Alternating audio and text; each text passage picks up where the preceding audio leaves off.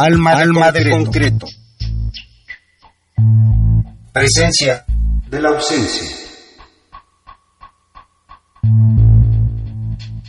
Uruguay, México y Chile convergen en la memoria de un compositor que ha renunciado a la ubicación taxonómica del cartógrafo y que ha apostado por fusionar el contrapunto renacentista con un tejido tímbrico en el que se asoman destellos de ruido. Jorge David García, Guillermo Eisner, Uruguay, Música de Barrio 2019.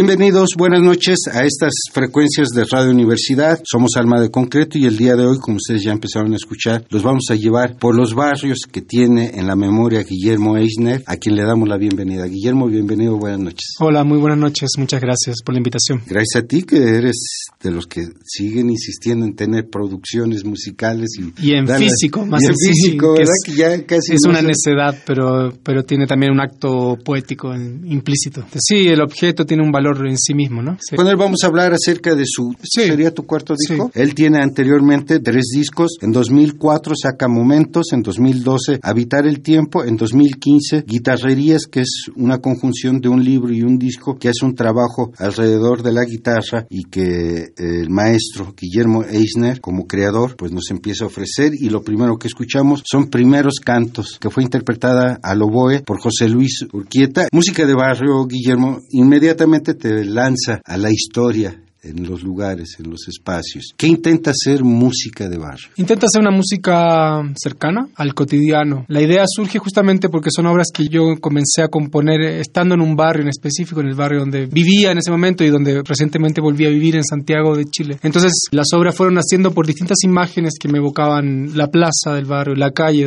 la calle, ¿no? Donde vivo, distintos espacios físicos de ese barrio en particular, pero que finalmente son espacios que pueden ser de cualquier barrio. Porque también la invitación es a que cada auditor pueda también imaginarse sus propios espacios en sus propios barrios. Y es una invitación a recorrer esos espacios, esas imágenes que nos evocan estos espacios sencillos. Entonces música de barrio nace de esa idea, pero también el nombre juega con el barro, con la música de barro en el sentido de todo lo artesanal que tiene el componer, el hacer música, el ejecutar música, que es una actividad muy del oficio, muy de la mano, muy del borrar, del papel, del instrumento. Entonces también tiene que ver con esa idea. Y también tiene que ver con otra idea que es la música de cámara. Todas las obras son, son piezas de cámara, de instrumentos solistas hasta cuarteto. Y es muy común en, la tradición de la música clásica, de tradición escrita, digamos, como, ah, un ciclo de música de cámara y algo así muy sagrado, ¿no? La música de cámara. Y también yo quería un poco desacralizar ese espacio, ¿no? Y es una música muy sencilla, en cierta medida, ¿no? Muy cotidiana, que quiere ser cercana también a los auditores. Y la primera pieza que escuchamos, Primeros Cantos, como decía, interpretada al oboe por José Luis Urquieta, la explicación de esta pieza nos hablas,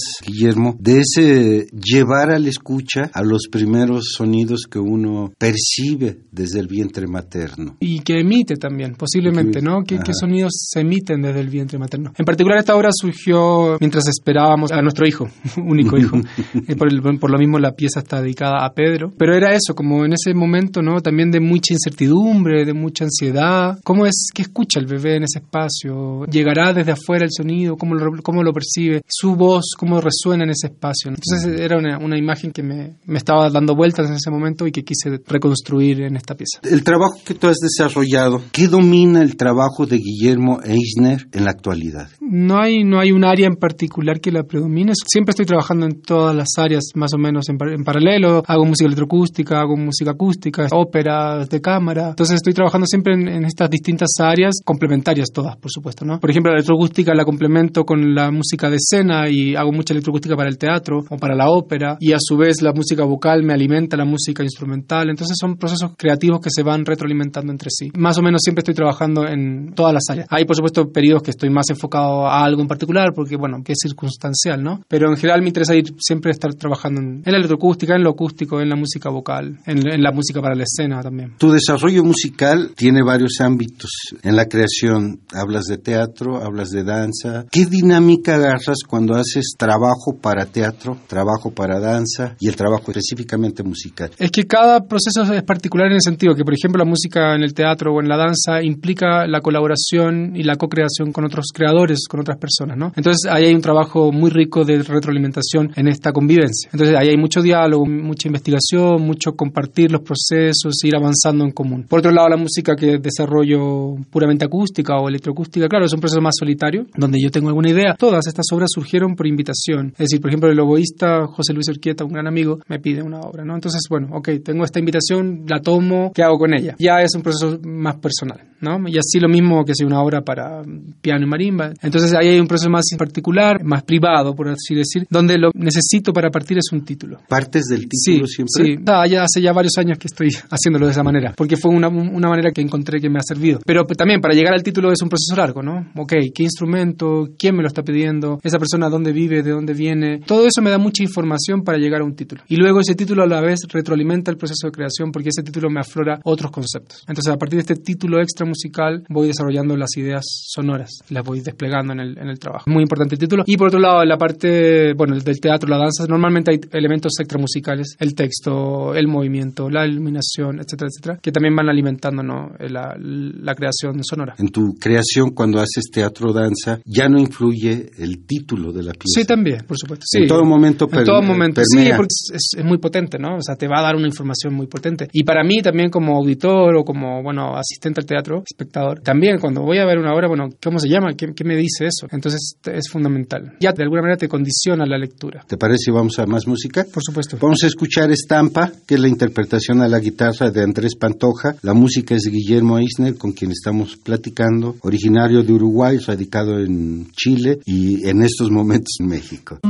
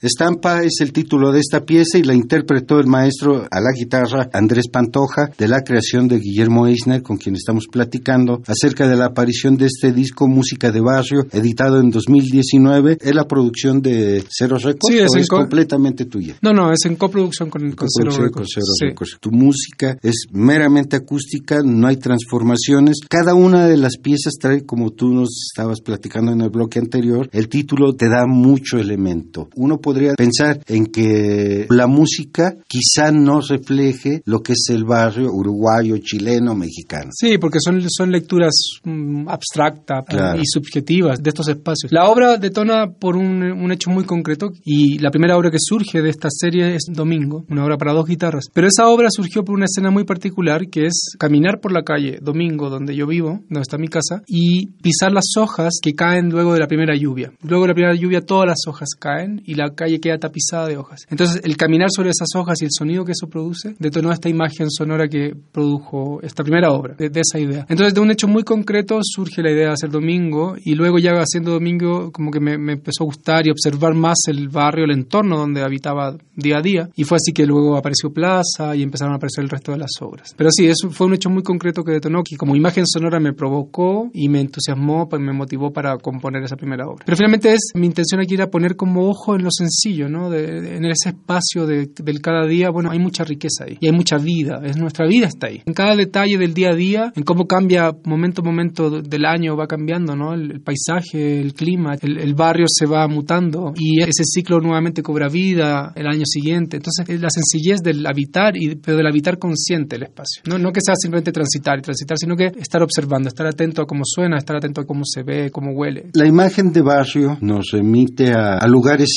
históricamente ancestrales, de mucha historia. Originario de Uruguay, bueno, pues también hay una memoria Sí, histórica Chile. bastante fuerte en Chile también. en México no podemos cantar tan mal las rancheras, pero esa memoria que está permeada en el barrio, ¿cómo la vives? O sea, creo que eso atraviesa la vida entera, porque no solo atraviesa el, el hacer música, el hacer arte, sino que ya es, es una condición que te influye en tu forma de ser, en tu vida. En particular, eh, bueno, en el Cono Sur vivimos épocas muy negras, ¿no? Respecto a la violencia, a la violencia cotidiana, a la violencia de Estado sobre el pueblo, ¿no? Y eso, por supuesto, que yo, bueno, soy más joven y no me tocó vivir eso en primera persona, pero sí, bueno, hay casos familiares y, y toda la historia, digamos, está permeada por estos hechos trágicos. Hay un condicionamiento de, de la manera de ver el mundo luego de estas experiencias. ¿no? Las cosas cambian ¿no? radicalmente, no podemos quedar impávidos ante esto. Eh, Así mismo con la historia del siglo XX en Occidente, con las guerras, así mismo con la violencia también hoy en día cotidiana en México, por decir algo, o en otros países también de Centroamérica o de otras partes del mundo. Es, es una condición que está atravesando la vida misma, ¿no? En mi caso en particular, yo te podría decir que sí, por ejemplo, mi decisión de dedicarme a la música de alguna manera es una respuesta a eso también, ¿no? Como buscar una alternativa al sistema, ¿no? Que te va siempre marcando a un territorio más seguro. Y bueno, dicen, uno dice, no, no, no quiero hacer eso, quiero pararme desde otro lugar para poder tener un punto de vista particular, poder también decir las cosas desde otro lugar. El hacer música y, el hacer música contemporánea también es un, es un acto de alguna manera político. Yo no quiero te- estar en el, en el mercado musical, no me interesa, no es mi opción. Mi opción es estar en otro espacio sonoro, porque también creo que desde ahí uno puede decir cosas. Entonces todo esto, como te digo, creo que está absolutamente condicionado por estas historias, pero lo digo, no, no es tan patente que cómo se traspasa eso, en mi caso particular, no hay un traspaso literal hacia la obra, ¿no? En ciertos casos sí, en obras por supuesto que tienen texto, eso está más literal. He hecho hasta el momento dos óperas de cámara, una en 2015 en Chile que se llamó La Isla de los Peces, que era una obra muy crítica respecto a un hecho muy terrible, el tsunami del 2010 en Chile, y como la respuesta ineficaz de las autoridades ante esto y que significó muchísimas muertes. Luego hicimos el 2017 Titus, una adaptación de la obra de Shakespeare, en una versión que la instalamos en la realidad mexicana, también de una manera de hacer una crítica muy fuerte a cómo se está viviendo y cómo se está relacionando y cómo nos estamos relacionando con la violencia cotidiana. Entonces también desde ahí hay una postura más política, más, más literal, digamos. Has vivido en tres ámbitos, Uruguay, Chile, México. ¿Qué sentiste de diferencia con Chile, en diferencia con el Uruguay y en diferencia con México? O sea, en particular en México, sí, para mí fue muy fuerte eh, la relación con la violencia, con la violencia en el cotidiano. Porque sí, si bien en Chile, en Uruguay, etcétera, hay, hay delincuencia y, y suceden cosas terribles también, pero en México hay una cosa que está más naturalizada, ¿no? Y eso viniendo desde afuera como que es un poco más llamativo. La prensa, ¿no? Los diarios, en los kioscos, en las esquinas, es como, bueno, ¿por qué estoy viendo esto? ¿Por qué se está publicitando algo que ya es muy terrible? Si bien hay una tranquilidad aparente, al mismo tiempo hay una permanente sensación de, bueno, en cualquier momento algo puede pasar. Y eso, claro, provoca un nervio y provoca estar un, estar atento constante. Al mismo tiempo, también nos pasó, llegando a México, el tema de la violencia contra la mujer, porque también es muy llamativo. También siento que en los últimos años ha habido un florecimiento de, bueno, de hablemos del género, ¿no? Y, hablemos de cómo estamos tratando a las mujeres, en, bueno, en Latinoamérica, en México, en el mundo, pero en México en particular estando aquí, ¿no? Es importante que eso esté sucediendo, porque sí hay una violencia innata contra la mujer. El espacio público no es de la mujer, ¿no? ¿Por qué está aquí? No debería estar aquí. Entiendo que es un hecho de seguridad el que los carros del metro estén separados, pero también de alguna manera es violento para las mujeres, es violento para el hombre, es violento como sociedad que tengamos que hacer. Entonces, bueno, esas cosas sí llaman la atención y son diferencias que saltan a la vista con respecto a, lo que yo me ha tocado vivir en Chile o en Uruguay o en otras partes. ¿Vamos a más música? Sí, claro. Vamos a escuchar la pieza Plaza, que es bajo la interpretación de Carmen Troncoso en la flauta tenor y Felipe Cusen en la flauta bajo, una pieza escrita por el maestro Guillermo Con quien estamos platicando.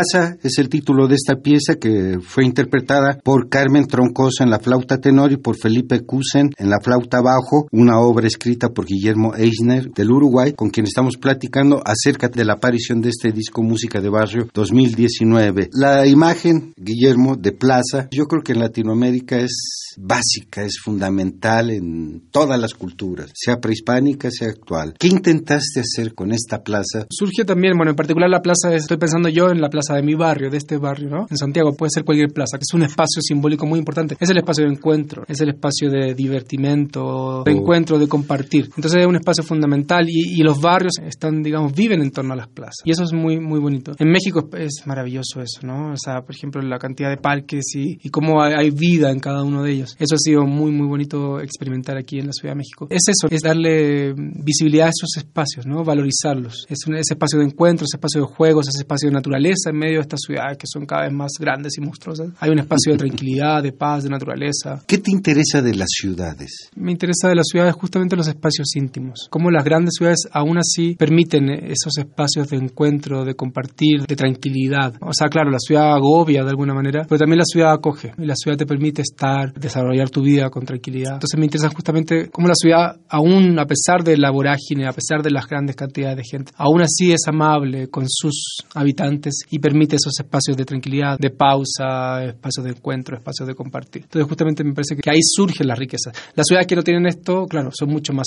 áridas. Y claro, la Ciudad de México es una ciudad gigantesca, pero hay muchos espacios. En cualquier parte. En cualquier parte se encuentra un punto de tranquilidad y eso es muy bonito al mismo tiempo. ¿Qué te representan esos entornos distintos? Sí, cada uno, cada ciudad que uno vive la empieza a conocer también de una manera particular, ¿no? También, por ejemplo, la misma Ciudad de México es muchas ciudades al mismo tiempo. Yo llegando a Ciudad de México llegué a vivir a Coyoacán, pero a un pueblo, al pueblo de los Reyes. Es una ciudad. Luego me mudé a la delegación Benito Juárez y es otra ciudad, es otro, digo, entonces también el vivir la ciudad y el vivirla con, con atención te permite conocerla con un nivel de profundidad, valorando las sutilezas, ¿no? Las sutilezas de cada espacio.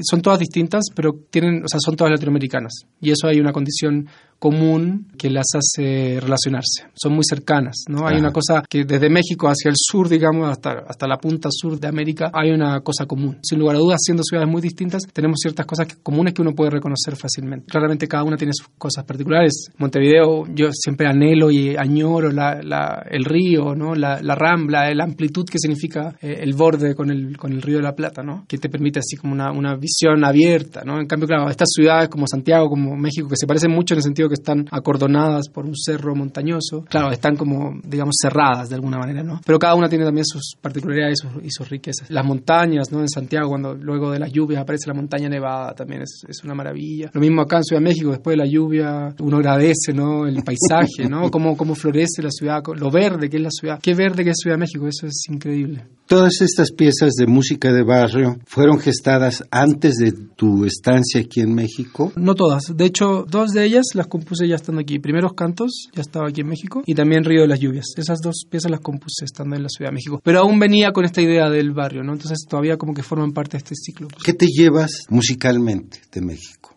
Me llevo la riqueza de la diversidad. Es como hablábamos hace un rato fuera del micrófono, pero la ciudad es tremendamente rica y variada en lo sonoro. O sea, hay una, una cantidad de producción musical y estamos hablando de música nueva, ¿no? Experimental, tremendamente variada. Entonces un día hay noise, otro live coding, música contemporánea, música electroacústica. Se está moviendo tanto eso que es tremendamente rico. Y creo que me llevo eso, ¿no? Como lo valioso de, de esa gran diversidad, donde hay espacio para cada una de estas músicas. Eso es tremendamente rico. Como creador de música académica, ¿qué influencias tienes genéricas de otras músicas? El rock, el blues, el jazz, la música folclore. Sí, perdón que haga una acotación. Yo no ocupo el término académico. Si bien siento, o sea, claro, se puede llegar a, a reconocer con eso, pero, pero yo no me siento haciendo música académica. Claro, es una música que tiene tradición escrita, yo la defino así. Es parte de una tradición de música escrita, que tiene que ver con toda la historia de la música de Occidente. Volviendo a la pregunta que tú me hacías, estoy muy influenciado, bueno, por la, mi propia música, ¿no? De tradición escrita, pero al mismo tiempo por mucho por la música folclórica, en particular de Latinoamérica. Me interesa mucho ese mundo musical, lo encuentro tremendamente rico y valioso, lo he practicado y lo he desarrollado en cierta medida también, pero ahí encuentro influencias muy, muy valiosas para mi trabajo, que nuevamente no se traspasan de manera literal a la composición, pero siempre están quedando ahí como parte de mi formación y que sí se están traspasando en cierta manera de entender la música, de observarla, de, de estructurarla. ¿Te parece que escuchamos Río de las Lluvias? Con el dúo Chac, formado por Marcela Lilo al piano y Felipe González a la marimba, compuesta por el maestro Guillermo Eisner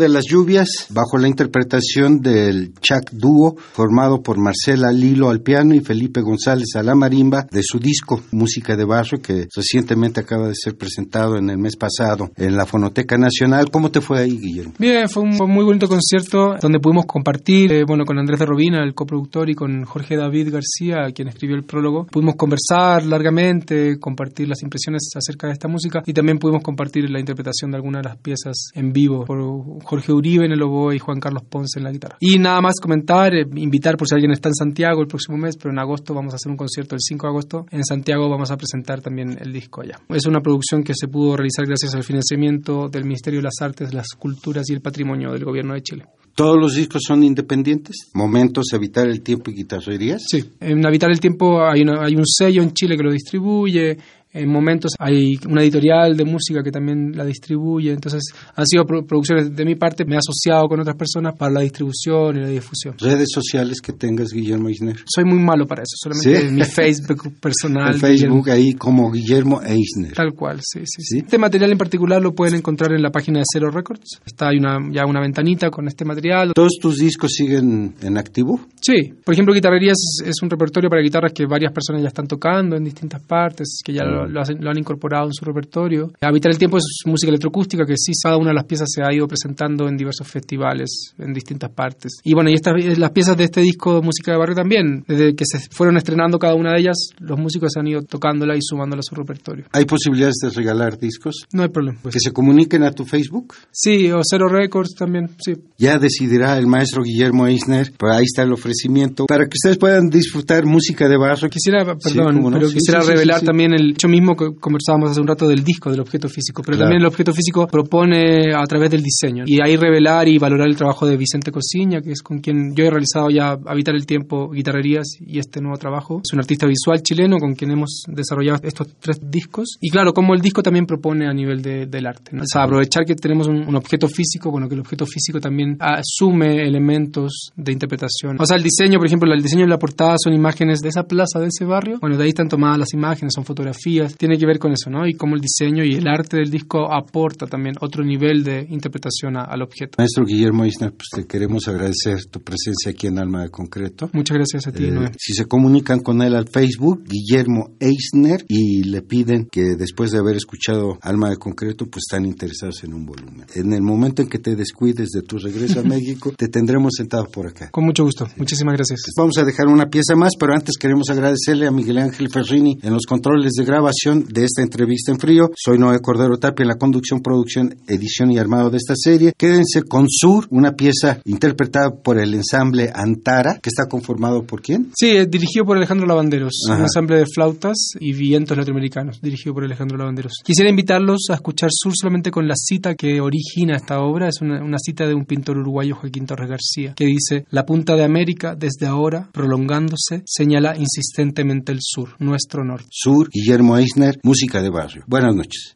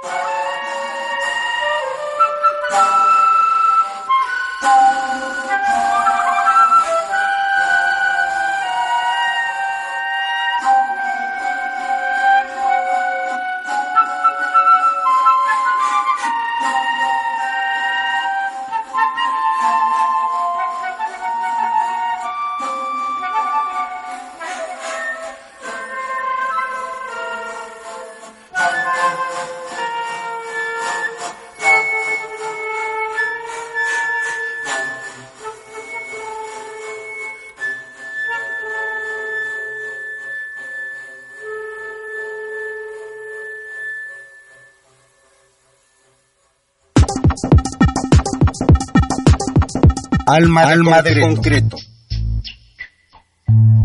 Presencia de la ausencia.